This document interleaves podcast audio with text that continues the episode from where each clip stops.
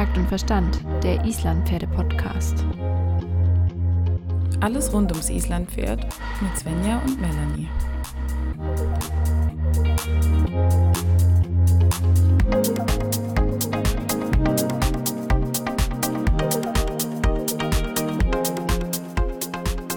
Hi Svenja, willkommen zurück in unserer Hufreihe. Heute geht's zur Sache, sage ich dir. Was könnten wir heute diskutieren? Fällt dir ein ganz brennendes Thema ein, wenn es um Sachen Hufe geht? es gibt doch kein brennenderes Thema als das Thema Eisen, ja oder nein. Sind Eisen böse und können Islandpferde, die keine Eisen haben, dann überhaupt noch töten? oh ja. Jetzt wäre jetzt zumindest das, äh, was mir zuerst einfällt. Und natürlich haben wir so wie wie äh, man sich schon gedacht hat, wieder mal ähm, Experten zur Seite, die uns natürlich mit diesem Thema ein bisschen inhaltlich helfen werden. Genau. Christina und Barbara von Team Huf sind wieder dabei. Und wir wollen heute mit euch über die Vor- und Nachteile von Barhof und Beschlag ein wenig diskutieren. Vielleicht auch ein bisschen kontrovers diskutieren. Willkommen. Hallo. Ihr habt ja in der letzten Folge schon erzählt, dass ihr eure Pferde Barhof habt. Ähm, und die werden aber nicht geritten. Wenn wir jetzt aber an ein gerittenes Pferd denken, kann das denn genauso barhuf laufen? Also ähm, wir haben natürlich auch Kundenpferde, die ganz normal geritten werden. Und da wir wirklich reine Barhufbearbeiter sind, laufen die tatsächlich alle Barhuf. Es sei denn, sie haben halt einen temporären Schutz. Also wir ähm, machen halt keinen permanenten Schutz drunter, aber wir arbeiten dann mit Hufschuhen, je nachdem wenn es halt ähm, Situationen oder Phasen im Leben gibt, wo die Pferde einen Schutz brauchen. Also grundsätzlich ähm, sind wir der Meinung, nicht jedes Pferd kann immer ohne Schutz laufen, aber die Form des Schutzes, da kann man halt gucken. Da gibt es halt Alternativen. Ja, vielleicht wollen wir noch mal kurz anfangen, was für Alternativen es denn noch gibt. Ihr habt jetzt schon Hufschuhe erzählt, also das sind eigentlich irgendwelche geformte, einigermaßen hufabähnlich geformte, schuhartige Teile, die man den Pferden anziehen kann. Es gibt aber auch noch sowas wie Klebebeschläge oder andere temporäre Schutzmöglichkeiten. Was gibt es denn da so? Mal in zwei Sätzen. Also es gibt ja neben dem Beschlag, also der, den gibt es ja in unterschiedlichen Werkstoffen. Dann gibt es auch mhm. sogenannte Beklebs. Da wird dann halt vielleicht auch ein wie ein eisengeformter Werkstoff, meistens aus Kunststoff, unter den Huf geklebt. Oder man kann auch eine Schuhunterschale an den Huf kleben. Dann gibt es mittlerweile auch Bekletts. Die werden dann halt mhm. über ein Klettsystem, was an der Hufwand sitzt, an den Huf geklettet. Ähm, das sind alles noch relativ neue Sachen, aber wir müssen uns direkt outen, dass wir da gar nicht auf den Zug aufgesprungen sind. Also wir sind tatsächlich Verfechter von Hufschuhen, wenn ein Hufschutz nötig ist weil wir dann ja eben den Huf auch nach wie vor noch bearbeiten können und nicht äh, für eine gewisse Zeit den Huf quasi komplett verschließen. Und äh, da wir eben auch keine Hufbeschlagschmiede sind, machen wir dementsprechend natürlich auch keinen Beschlag. Das überlassen wir dann den Schmieden. Ja, das wäre jetzt nämlich meine nächste Frage gewesen, warum man denn einen Klebebeschlag oder wie man es nennt, nimmt und keinen Nagelbeschlag. Also wo ist denn da der Unterschied? Sind die Nägel im Huf denn so schädlich für den Huf, für das Horn?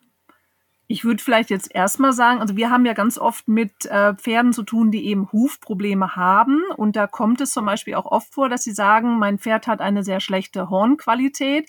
Die Nagellöcher sind, oder an den Nagellöchern ist das Horn ausgebrochen und mein Schmied kriegt da kein Eisen mehr drauf. Und jetzt hat er mir gesagt, ruft dir mal jemand, der sich mit Hufschuhen auskennt, zum Beispiel. Also das kann einfach so die Not der Lage sein, dass einfach kein Beschlag mehr drauf geht. Und das ist das Szenario, wo wir dann oft ähm, Kunden bekommen, die halt dann zum Hufschuh umsteigen. Und grundsätzlich ist es schon so, also dass natürlich jetzt bei einem Beschlag, wenn ich sage, da ist halt auch eine gewisse Erschütterung, das kann, also natürlich machst du auch Löcher in den Huf, es ist ja schon ähm, nicht so nah am Leben, wenn jetzt alles richtig gemacht wird, dass es jetzt nicht direkt irgendwie was auslöst, aber jeder permanente Schutz ist im Prinzip erstmal ja auch ähm, verändert die Beweglichkeit des Hufs in sich. Ähm, Und äh, Beschlag, wie gesagt, mit Nägeln hast du halt noch zusätzliche Erschütterungen und es gibt da auch Pferde mit speziellen Problemen, wo das äh, Schwierigkeiten machen kann, die dann vielleicht sagen, okay, das hat eine Arthrose und deshalb möchte ich lieber ein Bekleb drauf machen, weil ich dann einfach nicht diese Erschütterung vom Beschlag habe. Ähm, aber grundsätzlich sind es mhm. schon äh, ja für den Huf ähnliche ähm, vor- oder Nachteile, die jetzt ein Bekleb oder ein Beschlag mit sich bringen. Und es gibt ja auch mittlerweile Kunststoffbeschläge oder Kunststoffbeklebe. Also da auch die Werkstoffe unterscheiden sich da ja jetzt nicht immer unbedingt. Gibt es denn für euch eine Situation, gerade weil ihr auch viel mit Hufrehpferden zu tun habt, wo ihr sagt, ein Hufbeschlag im klassischen Sinne ist absolut sinnvoll und notwendig? Es gibt für jede Form des Hufschutzes oder auch des Barfußlaufens Situationen, wo das sinnvoll ist. Ähm, hat aber nicht immer unbedingt vielleicht, äh, ausschlaggebend ist nicht immer unbedingt das Pferd oder die Probleme, sondern vor allem auch das Drumherum, also sei es der Besitzer, die mhm. Haltung, ähm, das Management, weil natürlich, wenn ich jetzt sage, mein Pferd kommt halt ohne Hufschutz überhaupt nicht zurecht, weil es total unterentwickelte Hufe hat, ähm, eine dünne Sohle hat oder ähnliches, dann kann ich natürlich mit einem festen Schutz, sage ich jetzt erstmal, also egal ob Bekleb oder Beschlag, ähm, erstmal dem Pferd schneller helfen. Und wenn der Besitzer auch sagt, ich habe auch keine Lust, Schuhe an und auszuziehen ähm, oder ich kann in der Haltung nichts ändern, ich will in der Fütterung nichts ändern, dann bitte lieber irgendwie was Festes dran machen, dass das Pferd gut laufen kann. Ähm, und wenn man halt, wie gesagt, da die Einschränkungen hat, ist es immer sinnvoller, dann wirklich was drauf zu machen ähm, und sollte da nicht dran festhalten, dass jetzt, also auch wir als Huf, Barhufbearbeiter nicht dran festhalten sagen, es muss jetzt jedes Pferd immer barfuß laufen. Also da will ich immer gucken, wie man für das Pferd das Beste rausholt, mit halt all seinen Vor- und Nachteilen, die halt sowohl ein Barfußlaufen als auch ein Beschlag halt mit sich bringen. Ja. Was hat denn ein Beschlag für Nachteile? Also man hört ja immer, ja, das schränkt den Hufmechanismus komplett ein, es kann gar nicht mehr funktionieren und es ist überhaupt nicht gesund. Jetzt kenne ich aber genügend Pferde, die wirklich an die 30 Jahre alt geworden sind und ihr Leben lang beschlagen waren und trotzdem top gesund waren bis ins Alter. Ist auf jeden Fall so, dass eine gewisse Einschränkung durch, wie gesagt, egal welcher permanente Schutz es ist oder auch ein Hufschuh, schränkt einen Huf in gewisser Weise ein, ist aber ja auch manchmal erwünscht, weil vielleicht ähm, eine Beweglichkeit im Pferd unangenehm ist. Also wenn man zum Beispiel starke, ja, ist auch ein bisschen falsch, immer irgendwelche Arthrosen, wie gesagt, hat ähm, und äh, das Pferd vielleicht total verkümmerte Ballen hat und es mag halt keine Bewegung mehr im hinteren Hufbereich, dann würde ich jetzt auch nicht sagen, es ist gesund, aber es kommt vielleicht mit einem Beschlag besser über die Runden als ohne. Also es gibt auch Pferde, wo die Leute sagen, können wir da nicht den Beschlag abmachen? Ich möchte das auf Barfuß umstellen, wo ich auch sagen würde, nee, lass mal den Beschlag drauf. Das ist die Jahre jetzt so damit zurechtgekommen. Da muss man jetzt nicht irgendwie noch groß was umstellen. Also da finde ich, muss man wirklich ein bisschen gucken, wie ist da so die Geschichte, ähm, wie gut funktioniert das System, wie es jetzt ist. Ähm, aber grundsätzlich, also es gibt natürlich Pferde oder super viele Pferde auch, die äh, seit 30 Jahren äh, beschlagen, okay, seit 30 Jahren, also auch bestimmt, die seit 30 Jahren beschlagen sind und jetzt nicht unbedingt offensichtliche Sachen haben, die man jetzt vielleicht auf den Beschlag zurückführt. Trotzdem ist es ja recht normal, dass man sagt, ein altes Pferd ähm, hat halt Arthrosen und äh, läuft halt irgendwie komisch und ist halt steif, ist halt die Frage, ne, woher kommt das jetzt? Äh, ist es jetzt der Beschlag schuld? Ist es die Haltung schuld, die Fütterung, die Nutzung? Da kann man ja gar nicht mehr so recht unterscheiden, wer ist jetzt wirklich quasi der ausschlaggebende Punkt. Aber nochmal so ein bisschen zurückzukommen, ganz grundsätzlich, die Stoßdämpfung, die ein Huf, ein gesunder Barfuß, der auch gut funktioniert, ähm, leisten könnte, kann er mit einem permanenten Schutz nicht leisten. Aber auch ein ungesunder Barfuß kann das nicht. Ne? Also deshalb muss man da immer mhm. so ein mhm. bisschen ähm, ja das abwägen, wie gesagt, wie es für das Pferd ähm, angenehm ist und ähm, trotzdem aber auch nicht vergessen, dass halt eine kurzfristige Lösung nicht immer langfristig die sinnvollste ist. Jetzt hat die Melanie gerade das Wort Hufmechanismus einfach so in den Raum geworfen. Könnt ihr vielleicht mal ganz kurz zwei, drei Worte daran verlieren, was das überhaupt ist? Und wozu der Huf oder das Pferd ihn vielleicht braucht. Also witzigerweise gibt es äh, in der Barhuf-Szene so verschiedene Begrifflichkeiten, äh, die dann äh, direkt so ein bisschen auf die Methode ähm, verweisen. Also Hufmechanik mhm. ist der Begriff, der in, eine bestimmt, in einer bestimmten ähm, Barhufbearbeitung seinen Ursprung hat. Ähm, nicht die, die wir machen, aber es ist uns durchaus ein Begriff. ähm, soweit wir das mitkriegen, heißt das, dass der Huf sich halt beim Belasten etwas weitet. Also dass quasi ähm, die Seitenwände, insbesondere im hinteren Hufbereich, wo es Richtung Ballen und Strahl geht, wo eben auch Materialien sind, die einfach auch ein bisschen sich mehr bewegen können. Da wird der Huf halt bei Vollbelastung etwas weiter. Da gibt es ja so diverse Messungen. Es gibt auch da total unterschiedliche Studien tatsächlich zu, weil natürlich je nachdem, welche ah. Form da gerade ist, der Huf sich an unterschiedlichen Stellen weitet, verengt oder ähnliches. Also so ganz global ist, glaube ich, erstmal ein Huf ist in sich beweglich und wir nutzen tatsächlich das Wort Hufmechanismus so gar nicht in unserer Arbeit, weil das halt so ein bisschen ähm, fast schon negativ äh, belegt ist. Ähm, sondern es ist schon so, dass wir einfach sagen, der Huf ist in sich beweglich, die Materialien an sich sind beweglich, aber auch die Strukturen miteinander. Und das ist halt total wichtig, um einmal dafür zu sorgen, dass sie halt eine gute Stoßdämpfung haben und auch, dass die Propriozeption gut funktioniert, also das Nerven ähm, aktiviert mhm. werden durch diese Bewegung, die dem Pferd einfach sagen, wo ist mein Huf im, im Raum, also im Vergleich auch zu meinem Körper, wie kann ich mich ähm, so fortbewegen, dass mein Körper gesund bleibt. Und das ist halt, äh, ja, das, was wir vielleicht ein bisschen weiter fassend als Hufmechanismus vielleicht bezeichnen würden, halt einfach diese ähm, Möglichkeit, sich in sich zu bewegen. Ja, sehr spannend, weil man sieht ja diese Bewegung des Hufs oder dass sich der Huf bewegt hat, sieht man, wenn man zum Beispiel einem Pferd die Eisen abnimmt, dann sieht man ja verschiedene Abriebsstellen, gerade im Bereich der Schenkel. Und ein, die Schmiede benutzen das Wort tatsächlich auch mhm. und deshalb nagelt man ja wohl im vorderen Bereich des Hufs, damit man diesen Mechanismus eben nicht komplett einschränkt, sondern dass sich der Huf noch weiterhin bewegen kann. Aber ich finde es total spannend, was du jetzt gerade erklärt hast, dass man dass dieser Begriff negativ belegt ist, ist mir jetzt noch gar nicht so untergekommen. Mir tatsächlich auch noch nicht. Ich glaube, das ist aber auch einfach ein Großteil, weil viele den Hufmechanismus wirklich als diese Weitung eher nur sehen und wir aber auch sagen, wie anders, also äh, auch horizont, heißt es so, nee, vertikal kann der Huf sich auch ähm, bewegen und das ist schon durch eine ha. feste äh, durch einen festen Schutz oder auch einen geraden Boden. Also es ist auch, wenn ein Pferd barfuß geradeaus über einen geraden Boden läuft, dann ist da auch relativ wenig, dass äh, da Flexion im Ballen stattfindet. Ähm, und das ist halt schon durch einen permanenten Schutz einfach auch eingeschränkt. Das ist auf jeden Fall sehr, sehr interessant. Ich habe jetzt noch eine andere Frage. Also Melanie und ich, wir hatten ja beide unsere Pferde auch schon barhuf. Und in dieser Zeit habe ich mich auch mit dem Thema so ein bisschen, ja, mich ein bisschen reingelesen, sagen wir es mal so, ganz peripher. Ähm, und da habe ich immer wieder gelesen, der Strahl muss den Boden berühren, der Strahl muss den Boden berühren. Der muss, Strahl muss tragen. Genau, aber muss denn der Strahl jetzt den Boden berühren? Was mache ich mit einem Pferd, das einen total ja, verkümmerten kleinen Strahl hat? Wie, wie sieht es da aus? Wie, wie, wie handhabt ihr das bei euren Pferden? Oder was beobachtet ihr Du hast es gerade schon ganz richtig gesagt, wenn der Strahl verkümmert ist, dann kann der ja gar nicht funktionieren. Und dann wäre das wirklich gemein, wenn man sagt, du musst jetzt den Boden berühren.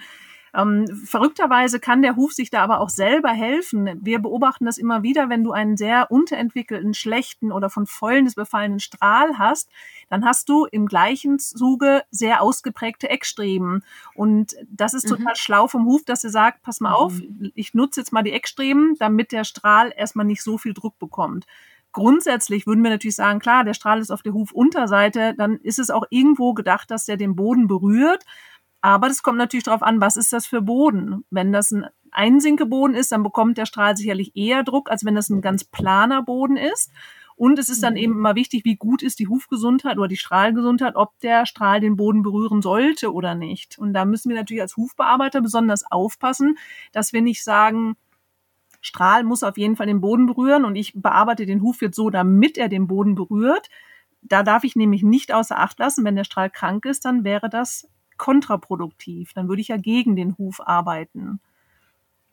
Und im Prinzip mhm. ist ja auch das wieder, was es spielt so ein bisschen auf die letzte Folge schon an, die wir zusammen aufgenommen haben, wo man auch eher über Haltung, Untergrund und Fütterung guckt, dass das Pferd halt einen guten Strahl hinbauen kann. Da kann man aber dann auch zum Beispiel noch ähm, äußerlich helfen, indem man guckt, dass der Strahl halt trocken bleibt. Wir arbeiten da gerne dann mit diesen Dentaltamponaden, also so Watteröllchen, die man in, entweder in die mittlere Strahlfurche steckt, wenn da ein Loch ist, oder auch in die seitlichen Strahlfurchen. Und aber auch, ähm, was wir bei Barhufumstellung grundsätzlich machen, dass wir erstmal mit Hufschuhen auch arbeiten, also auch Paddock-Schuhen, die die Pferde einfach erstmal anhaben können. Weil wenn ich Ähm, wenn der Strahl nicht den Boden berühren mag, ähm, ich aber eine gute Fußung hinbekomme, vielleicht über den Hufschuh, dann baut sich äh, auch so, auch ohne direkten Bodenkontakt, der hintere Hufbereich schon auf. Und vielleicht trägt er dann auch irgendwann mit, wenn er das kann und möchte. Aber vor allem muss ich äh, einmal dafür sorgen, dass das Pferd trotzdem erstmal gut läuft und ähm, auch gucken, welche Kompensation schafft sich der Huf, also zum Beispiel, wie die Barbara es eben gesagt hat, mit den Eckstreben, dass ich halt nicht dagegen arbeite. Also ich darf halt nicht ähm, die Kompensation wegnehmen für das, was nicht funktioniert, sondern ich muss gucken, wo ist denn die Baustelle, warum der Huf kompensieren muss und muss die halt bearbeiten. Also nicht bearbeiten im Sinne von schneiden oder raspeln, sondern halt äh, innerlich versorgen oder halt unterstützen. Ist auf jeden Fall sehr, sehr spannend. Ähm, jetzt noch eine andere Frage zum Thema Strahlen. Dann höre ich mit meinem Strahlthema wieder auf, ich verspreche. ähm, wie ist das denn, wenn, also bearbeitet oder würdet ihr den Strahl viel bearbeiten oder würdet ihr sogar sagen, der Strahl, der schält sich selber ab und zu, den muss man gar nicht bearbeiten? Also wir haben tatsächlich sehr, sehr viele Pferde in der Kundschaft, wo seit Jahren der Strahl gar nicht mehr geschnitten wurde. Also wenn, mhm. dann zupfen wir vielleicht mal hier oder da so ein Fetzchen mit den Fingern ab oder knipsen auch mal mit der Hufschneidezange einfach so ein kleines Fetzchen ab. Aber es ist tatsächlich so, wenn der Strahl wirklich funktioniert und sich durch den Boden oder durch das Laufen komprimieren kann, dann ist die Oberfläche einfach richtig schön glatt und fest und robust. Und es kommt tatsächlich vor, dass er sich vielleicht im Winter oder nach dem Winter mal einmal abschält und darunter kommt so ein ganz neuer, frischer, wie geleckt aussehender Strahl zum Vorschein. Da freuen wir uns total. Es gibt natürlich Zeiten, wenn der Boden vielleicht ganz nass ist und die, auch die Strähle vielleicht weicher werden. Da denkt man schon, es wäre schön, wenn etwas mehr Material da ist.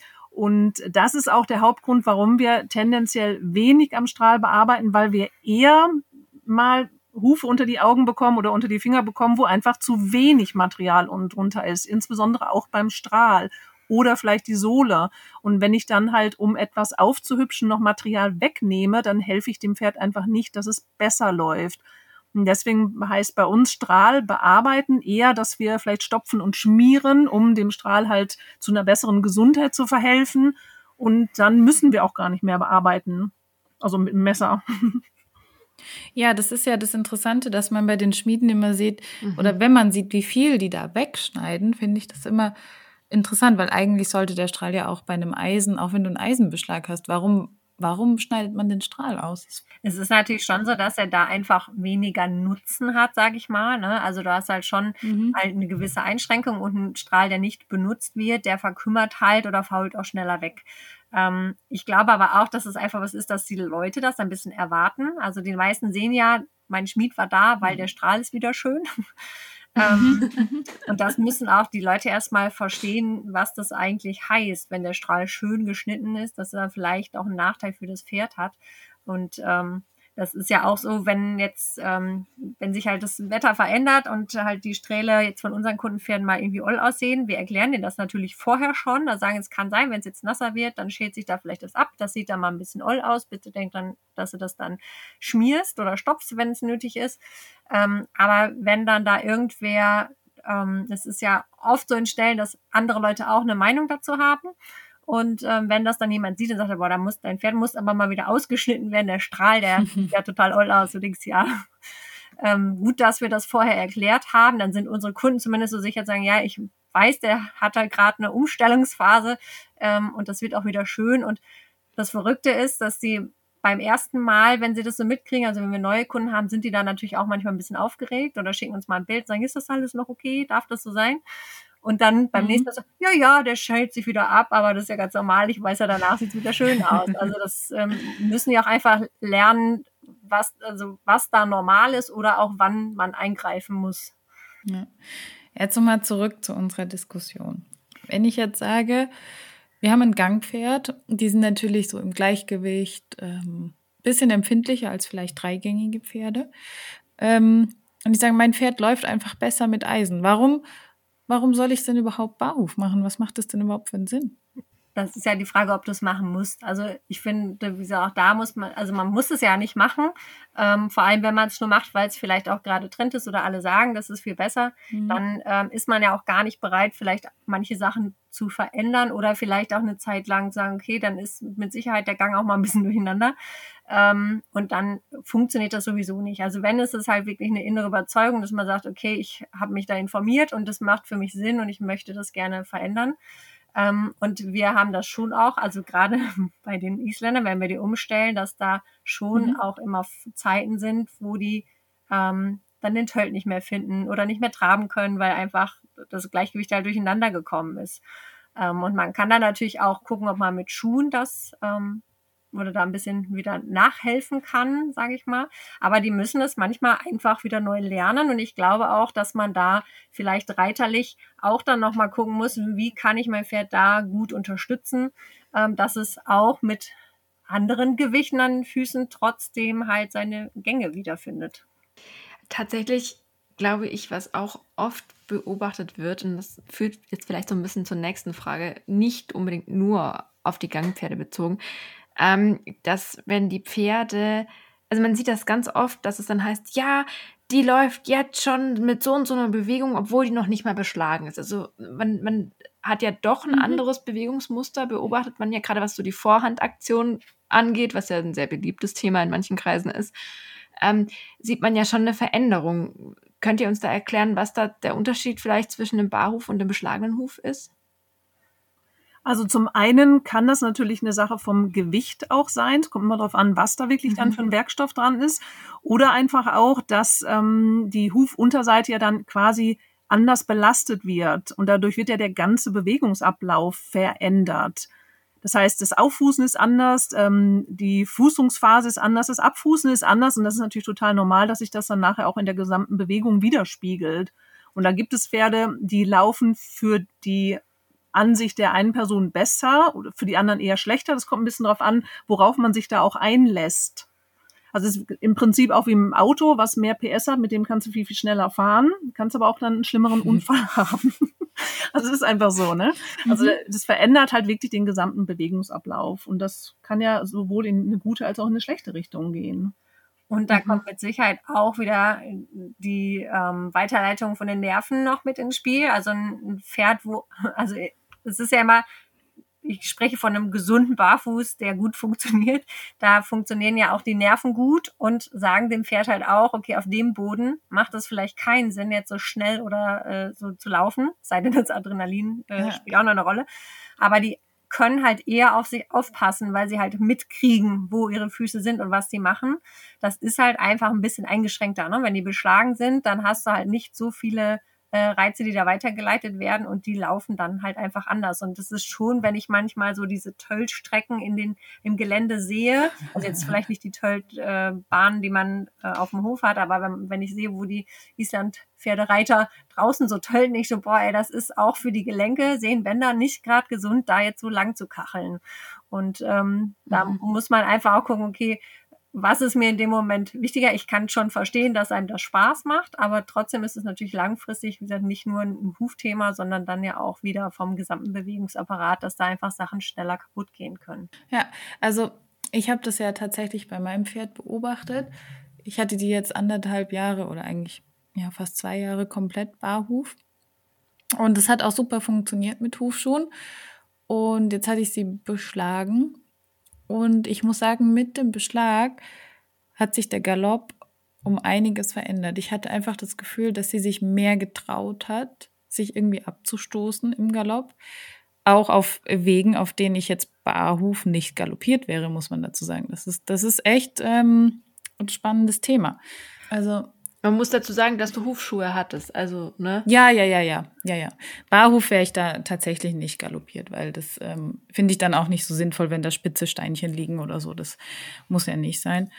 Die hatte Schuhe an und ich hatte immer das Gefühl, dass sie so vom Abstoßen vom, vom Boden her, dass das mit den Schuhen mh, mm, nicht so kraftvoll oder so selbstbewusst war wie mit Eisen. Ich weiß es nicht. Vielleicht passen meine Schuhe auch nicht richtig, dass sie da irgendwie zu viel Spiel hat oder so. Also beim Schuh, der verlängert vielleicht schon mal die Zehe. Ne? Das ist dann auch eher ungünstig. Also da ist tatsächlich wichtig, dass man dann eben auch sportliche Schuhe wählt, je nachdem, was man da reiten möchte. Ja, das ist auch wirklich sehr unterschiedlich, wie Pferde mit unterschiedlichen Schuhen laufen, weil auch Hufschuhe haben ja sehr unterschiedliche Materialien und die einen sind halt mhm. ähm, ein bisschen beweglicher, die anderen ein bisschen ähm, schützen mehr, sind ein bisschen fester. Ich glaube, das macht schon auch den, äh, oder kann schon einen Unterschied machen. Und es ist ja auch, wie gesagt, jetzt nicht so, dass jedes Pferd, was barfuß rumläuft, gesunde Füße hat. Also das, ähm, und dass sie dann sich auch vielleicht nicht so trauen, ähm, da so zuzutreten, das kann schon auch sein. Und da ist natürlich ein Hufschuh ein bisschen Schutz, aber trotzdem merken sie vielleicht noch mehr, als wenn sie jetzt einen Beschlag haben oder vielleicht auch einfach, ähm, wenn es ungewohnter ist, das ist ja auch einfach eine Veränderung oder auch vielleicht, wenn der Reiter ja. sicherer ist. Also es sind ja ganz viele Faktoren, ähm, ja. die da mit reinspielen. Und, Eben, ähm, ich war mir halt auch nicht 100% sicher, ob ich das nur auf den Beschlag zurückführen kann, weil ich natürlich auch am Galopp gearbeitet habe und an der Gymnastizierung gearbeitet habe. Es kann natürlich alles mit reinspielen, aber ich fand einfach das ist eine sehr interessante Beobachtung. Mittlerweile habe ich sie gerade wieder barhuf, weil das einfach im Winter ähm, angenehmer ist, weil wir dann immer Matsch und Schnee und überhaupt und tralala.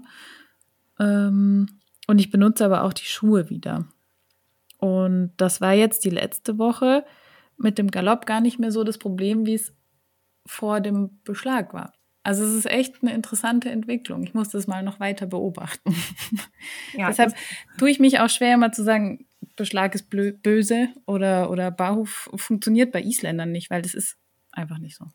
Genau, das kann man halt nicht so pauschal sagen, ne? sondern man muss halt wirklich mhm. von Fall zu Fall gucken. Und ähm, also als wir angefangen haben, waren es ja echt noch sehr wenig Isländer, die barfuß gelaufen sind. Also es war ganz normal, ja. dass die alle beschlagen waren. Und ähm, da es ja meistens auch Stelle sind, wo fast nur Isländer stehen, ist es dann schon so, dass fängt der eine an und dann guckt der nächste mal zu und irgendwann trauen sich dann ein paar mehr Leute. Aber eigentlich bist du der Exot. Genau. Du bist der Exot, wenn dein Isländer Barhof ist.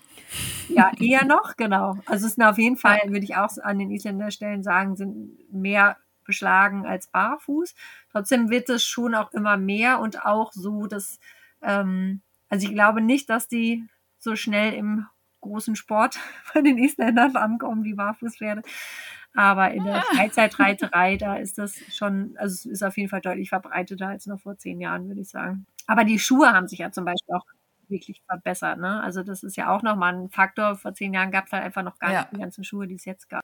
Abschließend dazu, um beide Welten wieder ein bisschen zu vereinen, weil wir jetzt ja schon viel kontroverse Fragen gestellt haben, muss ich noch ein kleines Erlebnis erzählen. Das war nämlich, als mein Hufschmied das erste Mal kam zu Hamür und ich gesagt habe, ich möchte ihn jetzt beschlagen lassen, weil er einfach so ein bisschen quengelig war auf den sehr, sehr steinigen Böden bei uns. Ähm, hat er nur gemeint, das wäre sehr, sehr schade, der hat so tolle Hufe, hat mein Hufschmied zu mir gesagt. Und das fand ich für mich so den Moment, der alles wieder vereint hat, um das jetzt mal so abzuschließen ähm, wo ich das einfach sehr schön fand, dass er auch das wirklich dann auch gesagt hat. Und das ist auch, dass ich habe das Gefühl, also der, mein anderer Isländer, der Stepnir, der Kleine, hat auch sehr harte, gute Hufe. Und ich habe schon das Gefühl, dass die Easys da für uns eigentlich auch gutes Material mitbringen. Wir wissen ja jetzt auch, dass wir das, selbst wenn es nicht gut ist, auch optimieren können und durch die richtige Haltung, Fütterung, Richtig. ähm, da auch ganz viel tun können, um unseren Pferden zu helfen. Und einfach da wirklich bei jedem individuell hingucken und Haltung, Untergrund und Fütterung optimieren. Das ist der richtige Ansatz. Ja, vielen Dank euch beiden. Das war schon wieder sehr aufschlussreich. Ähm, ich habe gehört, wir hören uns noch zu einer letzten dritten Folge. Und äh, Melanie, dann ist unsere Hufwoche auch ganz schön vorbei. Ja, leider. Aber ganz schön vollgepackt. ganz schön vollgepackt mit ganz schön viel Wissen und ganz schön tollen Gästen. Ich freue mich. Tschüss.